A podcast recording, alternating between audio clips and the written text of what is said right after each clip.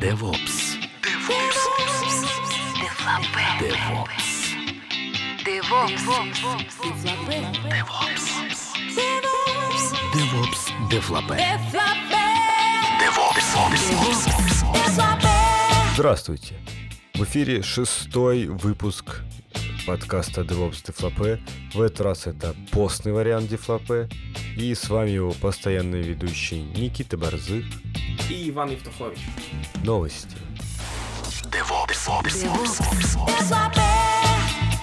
Вышел ре- релиз шефа 11.10.0, и за ним почти сразу вышел релиз шефа 11.10.2.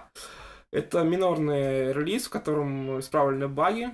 В этом релизе э, пофиксили очень интересный баг, когда Vagrant не вводил целиком э, шеф runlog, и вы могли не видеть куски вашего шафрана. А на Хабре в блоге компании Express42 вышла статья про пакер.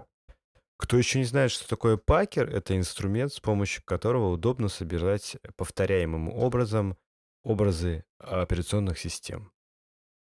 Тавтология получилась со словом образа, но ничего не поделать. Ну, в статье описывается, что это такое, когда этим можно пользоваться, какие инструменты помимо пакера для этого есть, приводится минимальная конфигурация и показано, как собрать свой образ с помощью пакера. Мне кажется, пакер — это очень крутой инструмент, он активно развивается, и я надеюсь, что э, его развитие будет таким же быстрым, как вот в текущее время. Вышел плагин Vagrant Food Show от одной ведущей консалтинговой компании России. А, Этот э, плагин позволяет вам расшарить э, ваш Vagrant, вашу виртуальную машину в Vagrant а, через интернет с помощью сервиса Ngrok. А, Ngrok это такой сервис для прокидывания ваших э, портов TCP через интернет посредством туннелинга. С помощью этого плагина вы можете расшарить э, любой TCP-шный порт внутри вашей виртуальной машины в режиме TCP, то есть просто как пробросить SSH, так и режиме HTTP туннелинга, чтобы сделать интроспекцию вашего HTTP трафика.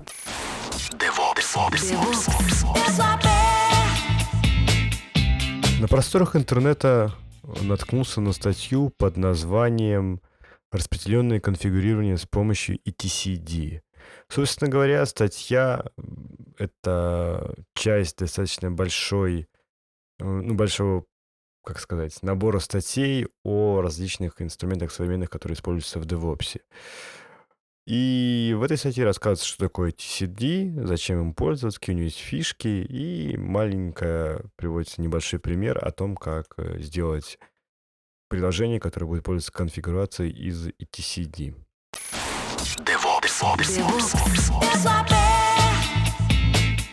От разработчика Vagrant Мичел Хашимото вышел новый, анонсирован э, новый функционал Vagrant. Это Vagrant Share. Это штука аналогичная э, Vagrant Food Show плагину, который позволяет шарить порты, порты через э, интернет. Э, Можете почитать в э, нашей ссылочке. Очень интересная статья, очень интересные технические подробности, как они это реализовывали. Э, Повторюсь, это пока только анонс. Когда эта штука выйдет, он пока еще не сказал.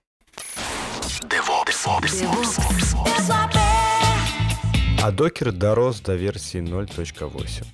Как пишут создатели докера, э, но э, версия 0.8 посвящена качеству, а также в ней поделалась, появилась поддержка BTRFS и OS X. И они также немножечко меняют свою политику релизов. Ну, насчет качества, после того, как я опубликовал эту новость в Твиттере, Андрей Руденко сразу написал мне, что там отвалилась какая-то поддержка дисков, поскольку я докер не знаю, не использую, не знаю, что там конкретно сломалось, так что это такой спорный вопрос. Но, тем не менее, ну, докер развивается, но появляются новые инструменты для него, то есть новые во- возможности у него.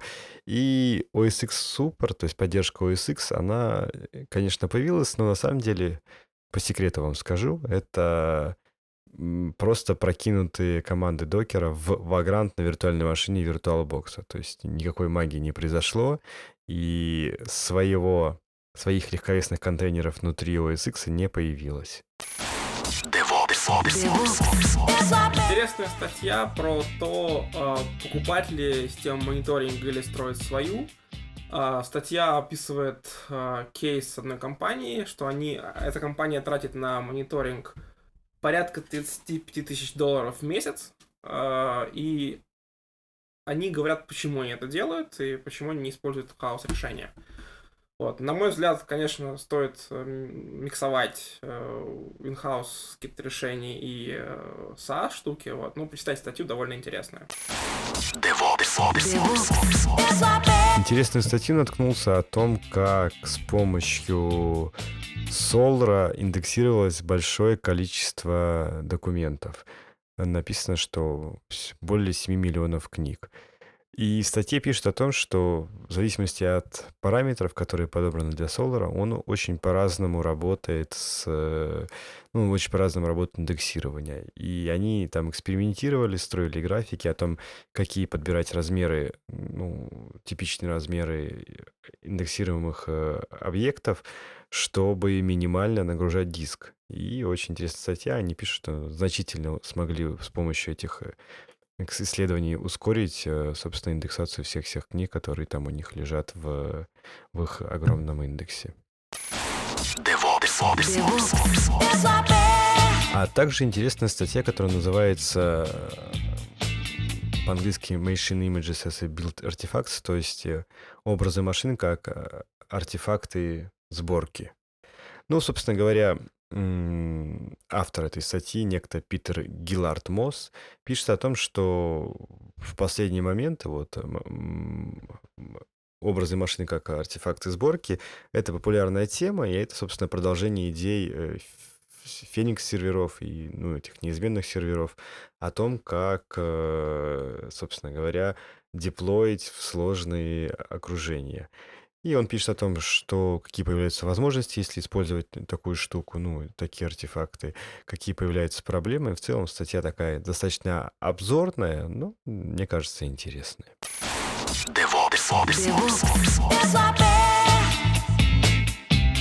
В инженеринговом блоге компании BitLi, или Bitly, не знаю, а, появилась статья о 10 вещах, которые обычно забывают добавить в мониторинг – ну, что могу сказать?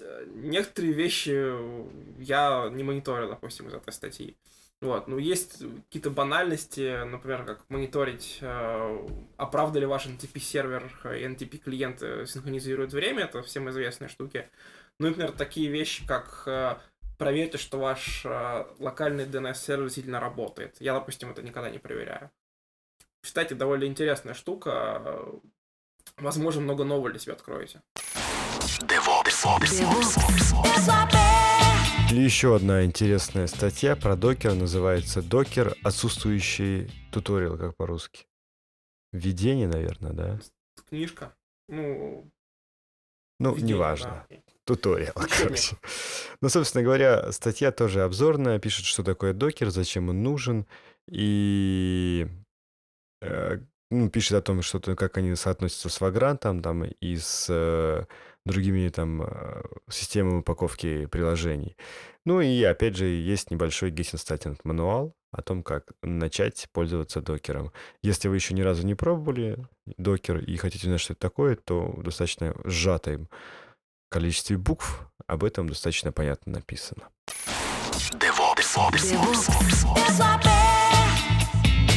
А вот еще одна очень интересная статья, э, которая называется «Децентрализированный докер как использовать серф вместе с докером.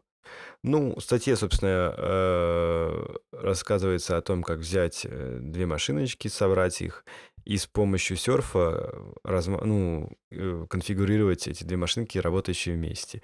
На одной машинке поднимается MySQL, на другой поднимается WordPress, и конфигурация базы данных в WordPress делается с помощью серфа. Короткая статья, которая показывает, как пользоваться серфом э, и как использовать серф внутри докера. То есть, поскольку серф ничего записать не может на диск, то там, ну, интересно применяется прием. Не серф в смысле, а внутри докера диска, на диске нельзя писать, то на лету генерится конфигурация, и она никуда не записывается. Короче, мне понравилось, и сразу становится понятно, как бы, как этой штукой пользоваться. По-моему, очень прикольно. А на, в блоге компании Шеф э, вышла статья о шеф-клиент минус Z, о, о том, как запускать шеф-клиент в режиме REPL. Ну, в смысле, в режиме консоли. То есть, если вам надо что-нибудь отдебажить или поэкспериментировать, то вы запускаете шеф-клиент с параметром минус Z, и у вас запускается шеф-клиент с, ну, либо с локальными настройками, либо с э, глобальными настройками. Эту штуку можно также делать на серверах э, в продакшене, я периодически этим занимаюсь, когда происходят какие-то непонятки. Ну, такой вводная статья о том, как запустить э, шеф-клиент в режиме консоли. По-моему, очень здорово. Ну и последняя сегодня статья на сегодня. Это э, даже не статья, это ссылка на один какой-то IBM продукт, который называется э, Smart Cloud Orchestration Pack. Э, ну и, собственно говоря, у IBM в части, ну не в части, а в поставке с его продуктами также есть шеф. То есть шеф уже проникает не просто на словах, а на деле в enterprise мир, и скоро не только бешеные веб-разработчики и ребята, которые их обслуживают, но и кровавый enterprise тоже будут пользоваться системой управления конфигурацией. Я надеюсь, что вместе с этим к ним придут и соответствующие духовные практики. А новостей на сегодня больше нет. DevOps. DevOps. DevOps.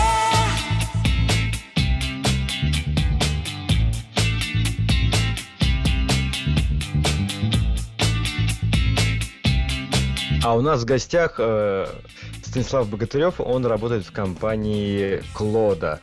Станислав, здравствуй. Добрый вечер. Добрый вечер. Расскажи, пожалуйста, немножечко о себе. Я инженер, работаю сейчас в Клода на позиции, которая называется архитектор. До этого я в разных компаниях занимался пополам вещами, связанными с системным администрированием и системным программированием. Потом в какой-то момент я узнал, что то, чем я занимаюсь, называется DevOps. И так получилось, что я этим занимаюсь последние, наверное, лет пять. Ясно. А в Клоде как давно ты работаешь? А, четыре с половиной года, наверное, уже скоро. Ого, достаточно длинный срок, да. Слушай, ну мы, собственно говоря, э, собрались поговорить, э, потому что э, встретился серф нас с тобой в разговоре в личном, и хочется именно послушать, как бы, ну, как вы его используете, что у вас система, то есть как это вот, расскажи о том вообще, где он вам пригодился и для какой цели. Ну, серф достаточно забавная штука. Сейчас мы используем, ну, а, мы хотим использовать его для Service Discovery в продакшене. Угу. И сейчас, на самом деле, мы его в продакшн только внедряем, потому что первая попытка оказалась не совсем удачной. В серфе нашлось э, некое количество багов для нас критичных. Э, вот сейчас стало гораздо лучше. То есть, в частности, там были проблемы с автодискавери по DNS, э, проблемы с тем, что не было никакой никакого варианта аутентификации запроса, то есть безопасность нулевая. А, хотели сделать мы следующее. Так как шеф а, для сервера Discovery не годится в принципе а, в ряд с шеф-сервером, мы делаем такую штуку, мы посылаем событие какое-то, которое ловит сервер, и сервер инициирует частичный запуск шефа, то есть запускается не весь ранлист, а только тот, который адекватен для пришедшего события. То есть через такой механизм у нас сейчас, э, как сказать, мы делаем деплой, хотим так деплоить в продакшене, пока только в тесте, э, и сервис Discovery для каких-то ну, например, параметры по балансировщикам внешним и такого рода вещи, которые требуют динамики и случаются чаще, чем проходит шефран. Понятно. А можешь вот подробнее рассказать для наших слушателей вообще, что такое серф, на каком он принципе основан там, и ну, чтобы было понятно, что это сейчас за инструмент. Да, серф это от автора Вагранта Хашимото, по-моему, да? Зовут? Мичел Хашимото зовут, да. Мичел Хашимото, да. А, это некая распределенная Venture Assistant база ивентов. А, изюминка которой в том, что для проверки живости ноды а, хардбиты посылаются не сразу всем-всем, а происходит частичный обход графа по хитрому алгоритму, позволяющему, задав необходимый, необходимое окно а, временное определение живости нод, а, посылать хардбиты между случай, ну, условно случайными нодами достаточно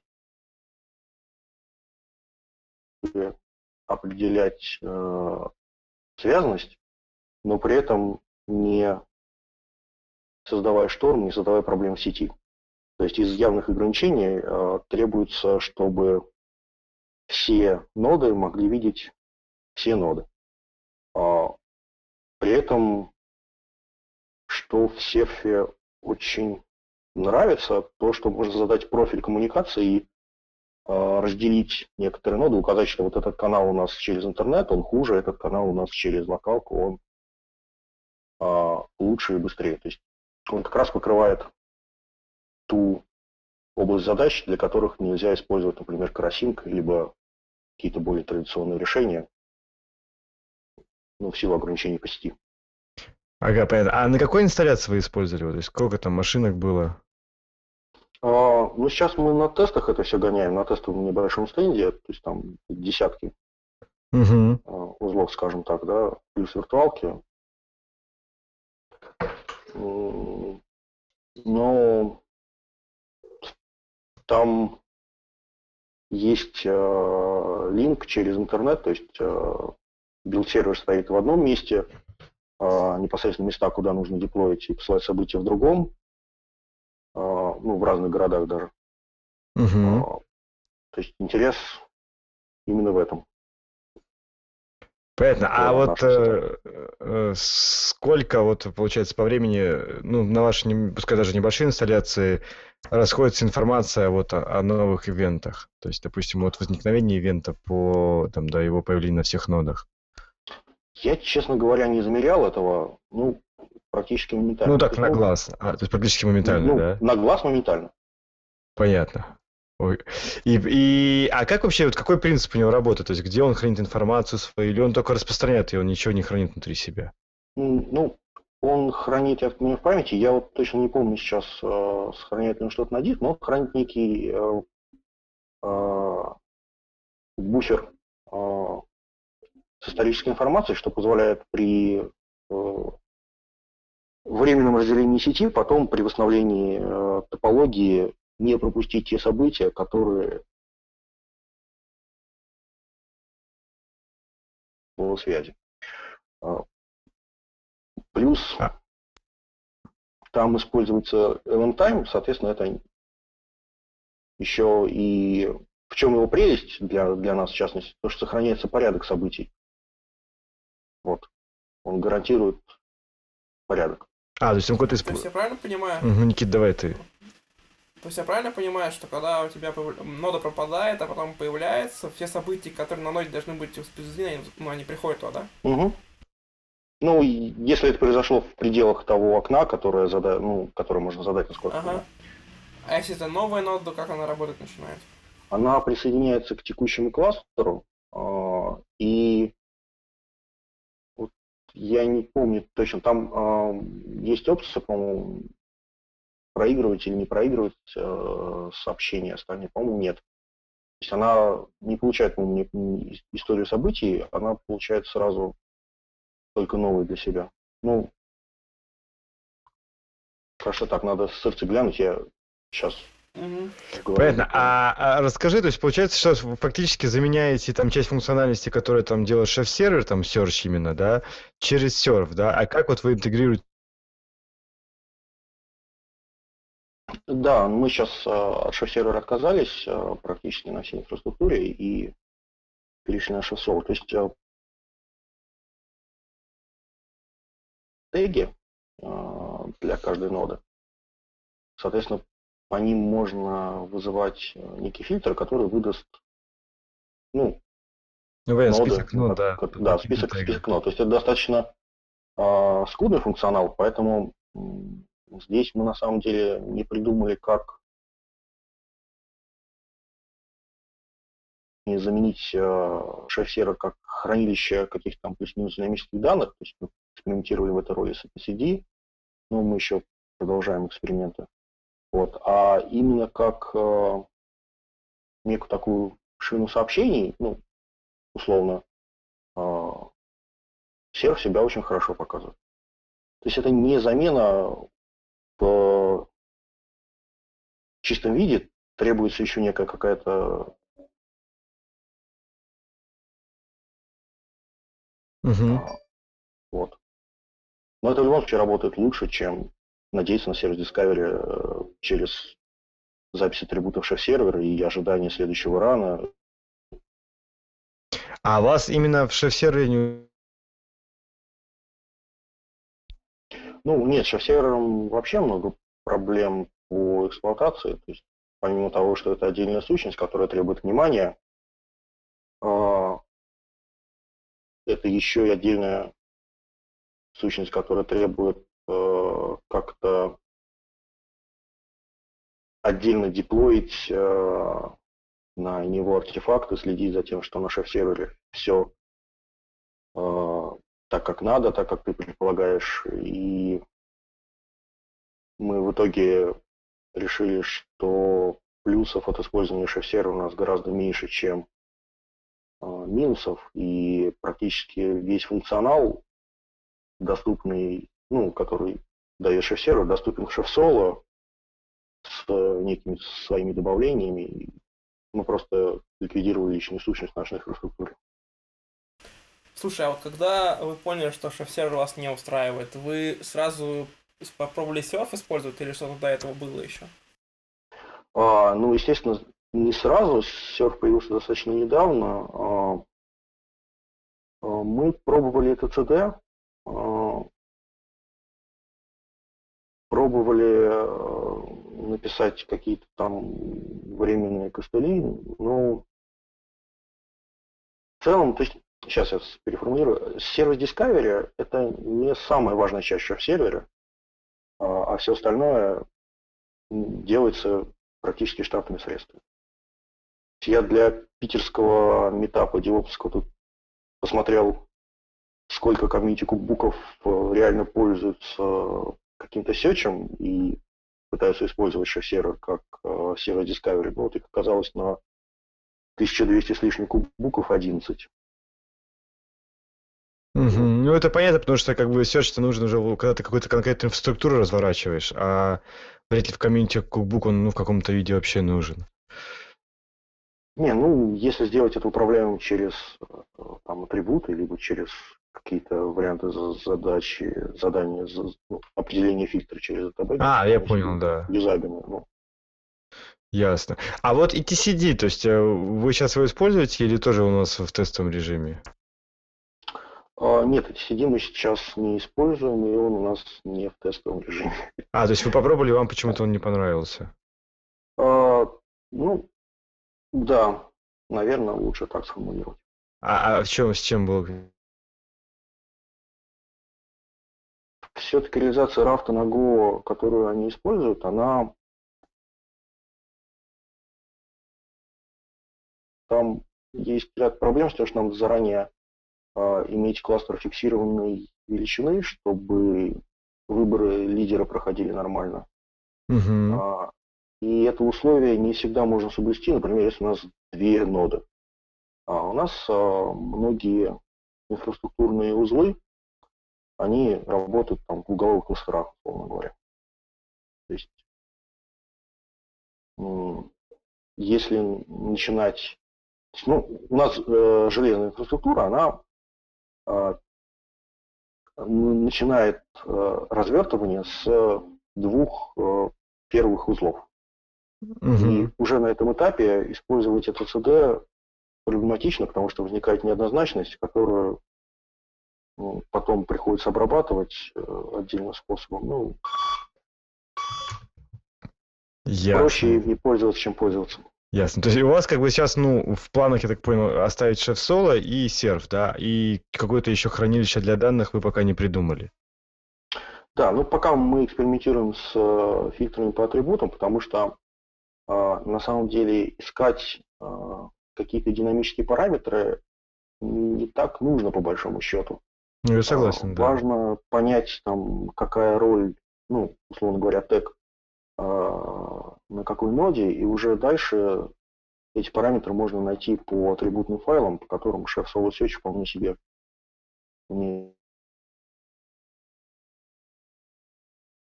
В серфе какая-то информация есть о нодах? Ну, например, я нашел какую-то ноду в серфе, да, и там айпишник ее, там список еще чего там, не знаю, каких-то там количество ядер.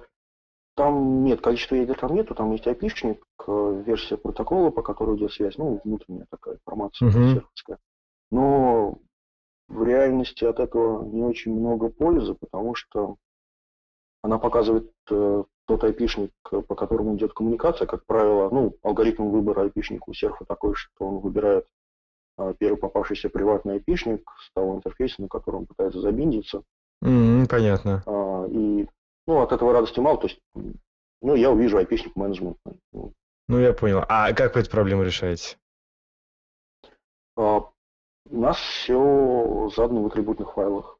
А, то есть да, вы, ну, я понял, вы храните в этом самом в гите фактически все описание. Ну, фактически, да, у нас э, есть такое понятие, как кухня, это аналогично, э, ну, то есть просто некий э, гитовый репозиторий, в котором понятным для всех образом хранятся роли, датабеги, вот это все. Угу. А, и он распространяется через деплой на все ноды, разворачивается локально, и шосол ему локально ищет. А, понятно. Ну, и классная идея, по-моему, вообще мне очень... Гарантируем, что в любой момент времени у нас везде этот архив одинаковый. Обновляется он, понятное дело, не, не очень часто, чтобы иметь возможность эту гарантию давать. Угу. Ну вот у нас такая независимая от шеф-сервера получается практически система, которая обладает почти тем же функционалом. Понятно. вы не пользуетесь, да, вы не пользуетесь э, Охай, получается, да, для сбора информации? Почему? Охай мы пользуемся. А как тогда? Вы потом ну, посылаете данные из Ахай э, через серф или как это работает? Нет, нет. Э, ну, для локальной, для локальной конфигурации uh-huh. данными из Ахай пользуемся. То, что uh-huh. нужно передать на э, ремонтную ноду, это как э, таких атрибутов, как правило, мало, и это обычно либо айпишники, либо что-то аналогичное, это просто прописывается в атрибутный файл. Uh-huh хостнейм, по хостнейму посмотреть нужные атрибуты. А, понятно. Ну, классная идея, прям оригинально. Я такого никогда не слышал еще. Ясно. Слушай, ну, Станислав, я не знаю, э, что ты хочешь еще, может быть, рассказать нашим слушателям? Почему выбрали Хорошо. шеф, например, а не папет? Ну, здесь выбор тривиальный. Этот выбор делался в 2010 году, в конце. Угу. И на тот момент э, настраивать что-то кластерное папетом было гораздо сложнее, чем шеф. А, То есть, а, ну, я понял. Был проект, но он до сих пор жив, это l1host.net. Это в 2008 году мы открыли некое такое облако. Мы были облачным хостингом на тот момент, а, но мы как-то так особо не рекламировались. Это было таким выплеском наших научных, научно-исследовательских интересов. Э, в тот момент я учился еще в аспирантуре. Угу. И мы всякие наши научные изыскания в области систем хранения данных, в области управления инфраструктурами, вот там тестировали в боевом режиме, так сказать. И там мы попытались использовать Puppet тоже. Э, но так как Э, в Puppet было на тот момент достаточно тяжело вставить какую-то кастомную интеграцию, кастомную интеграцию с внешними сущностями, э, а в шефе это было сделать легко. Угу. Мы выбрали шеф э, там, и потом, когда я начал работать с кода, стоял примерно логичный выбор, и вот он был сделан. Понятно. Ну да, я, собственно говоря, если помню, в Scalaxy, по-моему, по тем же самым причинам, да, Никит? По тем же самым причинам, как раз там в папете еще ничего такого не было, что сейчас есть, и поэтому тоже мы выбрали шеф. Да-да. Ясно. Ладно, Станислав, я не знаю, если что-то хочешь добавить и там сказать нашим слушателям, то у тебя вот свободное время. Ну, я бы хотел сказать нашим слушателям, чтобы они правильно понимали, что такое DevOps. А, и не поддавались на маркетинг, пытались смотреть в суть вещей. А с какой с твоей точки зрения, что такое DevOps? Ну, это не title, это не должность, это... Понимаете, я вот всю рабочую жизнь, да, я был то программистом, то сисадмином, то и тем другим вместе. Угу. И э, в том, как подходить к решению проблемы, да, условно говоря. То есть есть некая система, надо ее понимать. А, и, на мой взгляд, вот а, суть DevOps – это вопль отчаяния людей, которые видят вокруг себя инженеров, которые не настоящие. То есть настоящий инженер, он смотрит на несколько уровней выше и ниже зоны своей ответственности. Угу. А плохой инженер, он упирается в какой-то узкий сектор даже собственной области. И без этого нельзя построить какую-то систему как таковую. Вот, мне кажется, DevOps пытается, DevOps движение, как философия, пытается вернуть людям те обычные простые инженерные ценности, которые существовали еще до того, как компьютеры широко распространились. Ну, мне очень нравится твое определение, оно очень похоже на то, как я мыслю себе DevOps. И я поэтому присоединяюсь к твоим пожеланиям. Ясно. Ладно, большое спасибо тебе за интервью. У нас был э, в гостях спасибо. Станислав Богатырев из компании Клода. До новых, до новых встреч. Скажи, Вань, что ты знаешь про Ansible? Ты как-то лишь слишком лихо начал, мне кажется.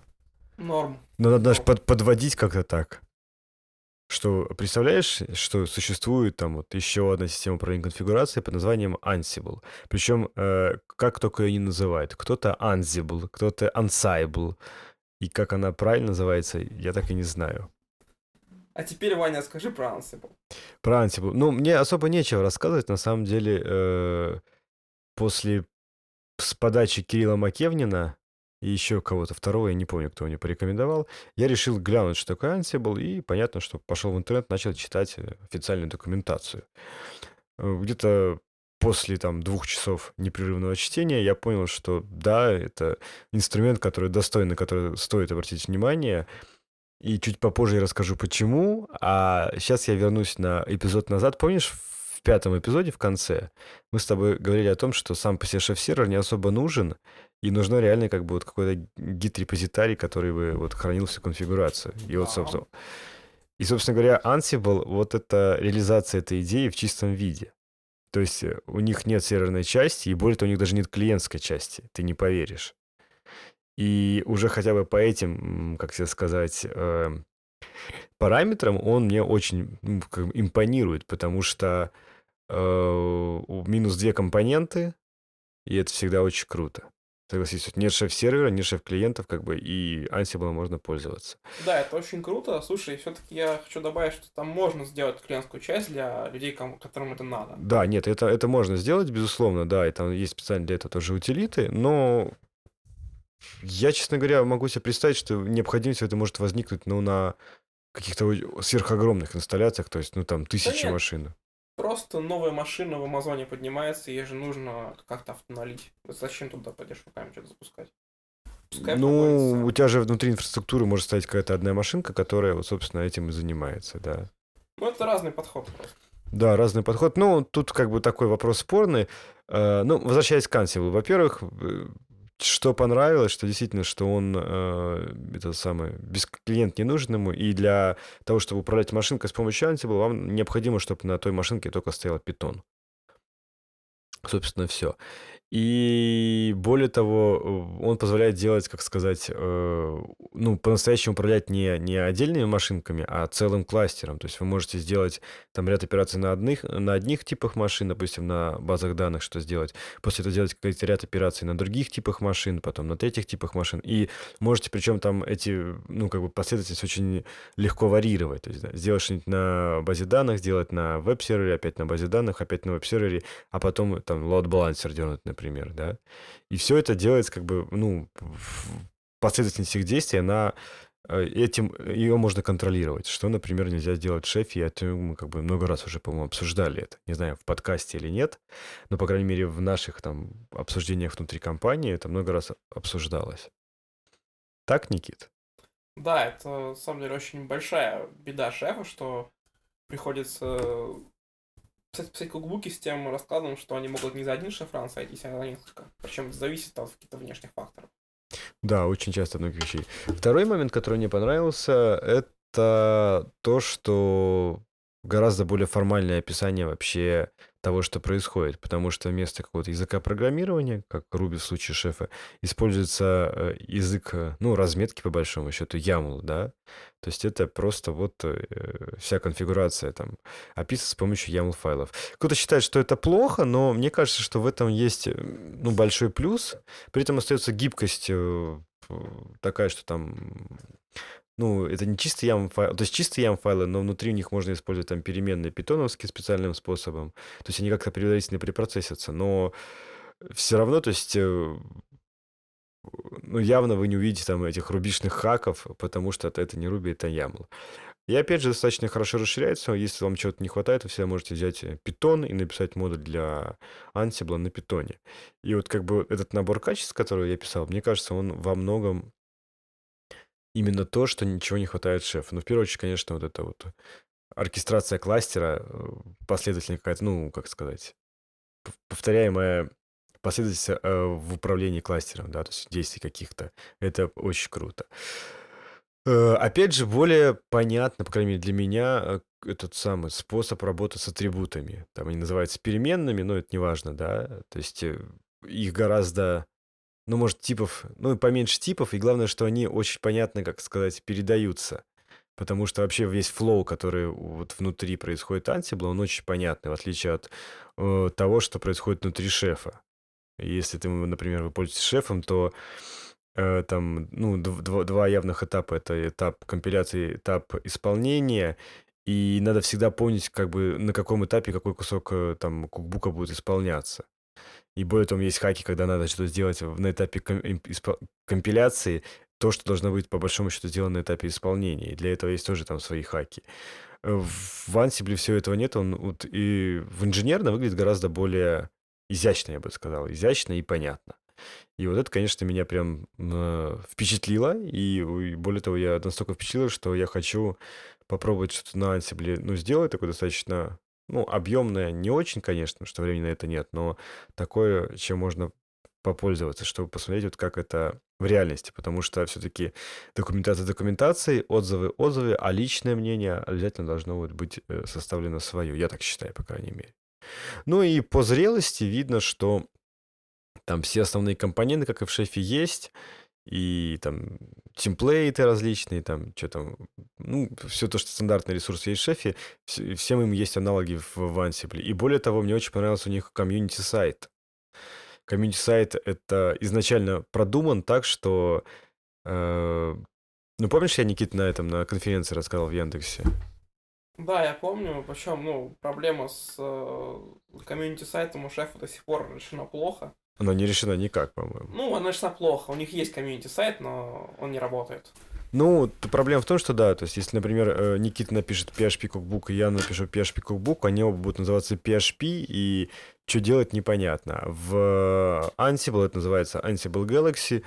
У них прям, э, во-первых, подключаются эти, ну, у них называется это роли, ну, по большому счету, это аналог кукбуков в, в шефе, они подключаются через GitHub, через вас GitHub про, профиль, и все начинают называться, то есть имя GitHub профиля, профиля точка названия э, репозитория, да.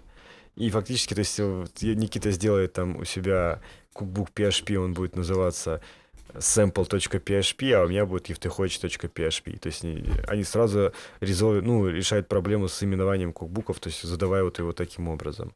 Достаточно простое решение, кстати. Непонятно, почему Upscot такого не догадалась. Ну, видишь, Upscot сейчас все перетаскивает в GitHub, да, ну, как бы, ну, ну, знаешь, такое ощущение, что, во-первых, Ansible делали, конечно, смотря на вот проблемы, которые есть в шефе, и конечно, просто... опираясь на весь позитивный, негативный опыт, чтобы Да, шефе, и очень-очень много они прям как бы сразу перетащили обсудили. Ну, двух вещей, которых явно не хватает, которых, ну, я обратил, по крайней мере, внимание. Такой, ну, явно заявляемой поддержки Windows нет. Возможно, как-то можно сделать, но непонятно. То есть, как бы под Windows много ли можно сделать с помощью SSH? По-моему, не очень, да? С помощью питона можно много что сделать под Windows. Ну, там, там же можно вызвать из питона те же... Там... Ну, по крайней мере, вот э, то, что есть документации, и вот так вот с беглого, ну, там, какого-то просмотра, я понял, что вот винда, если и поддержится, то только номинально, а в документации вообще слово Windows ни разу не встречалось. В этом смысле, конечно, зрелость шефа, она, ну, повыше, да, это раз. А второй момент, что вот нет то, что называется secure database в, в шефе, то есть зашифрованных э, каких-то данных, да, то есть вам нужны хранить там ключи, еще чего-то, и как сделать так, чтобы они хранились вот в зашифрованном виде. Ну, я думаю, что это может сделать самому, но как вот из коробочки этого нет, и это как бы смутило. И, э, собственно, вот две вещи, которые я заметил, и которых не хватает в Ansible. Но в целом система мне очень понравилась, и вот э, говорю, что следующий этап — это потрогать ее руками, и если кто-то пользуется там на больших инсталляциях, ну или на средних инсталляциях Ansible, есть там у него какой-то опыт хотя бы там полгода, года использования, напишите, пожалуйста, нам, мы вас пригласим в подкаст, и мне кажется, это интересно будет и нам, и нашим слушателям. Вот такая история. Из новостей э, у нас еще что? У нас э, намечается метап, очередной метап. Никита, так. Рассказывай. Намечается очередной этап в компании, в офисе компании Parallels. Он пройдет 15 марта. Ты помнишь, когда он пройдет, Высоко? Ну, по-моему, в час дня начала. В 2 часа начала, судя по Meetup.com. Вот, всех, кто еще не, не, не записался и не зарегистрировался, приглашаем зарегистрироваться, записаться. Внизу есть ссылочка, внизу в шоу-носах. Там будет рас- рассказывать буду я про опыт работы с Вагрантом, про фудшоу, про внедрение Вагранта на команде разработки одной. И там будет рассказывать э, человек из компании Parallels про их опыт внедрения Vagrant, э, опыт работы с Vagrant в компании Parallels. Ну, они также будут рассказывать про свой, про, ну, про свой провайдер для Parallels. И более того, они еще пройдут бесплатный мастер-класс по Вагранту. То есть люди, которые как бы вот первый раз видели Вагрант, и им интересно его потрогать, вот э, приходите со своими ноутбуками, э, можно будет по попробовать Вагрант и что с ним вот поиграться, и под наблюдением опыт опытных специалистов. Ну а кто не может прийти, там будет онлайн-трансляция, вы можете посмотреть ее через интернет. Да, так что ждем всех на meetup е э, в офисе компании Пролес 15 марта. А буквально через неделю после э, meetup а, 22 марта, произойдет знаменательное событие. Brainwashing. Будет brainwashing 23-го, да? 22-23 марта. 22-23 марта в офисе э, Evil Martians пройдет очередной brainwashing. Вы можете записаться. Ссылочка дана ниже в show notes ах. Кто там будет? Там будут мы. Там буду я, будет Никита и будет еще э, наш коллега Александр Титов. Мы будем рассказывать о том, э, что такое DevOps вообще и как э, пользоваться шефом, э, в частности, прямо на практике, на каких-то там конкретных задачах. То есть это такой полутеоретический, полупрактический мастер-класс двухдневный.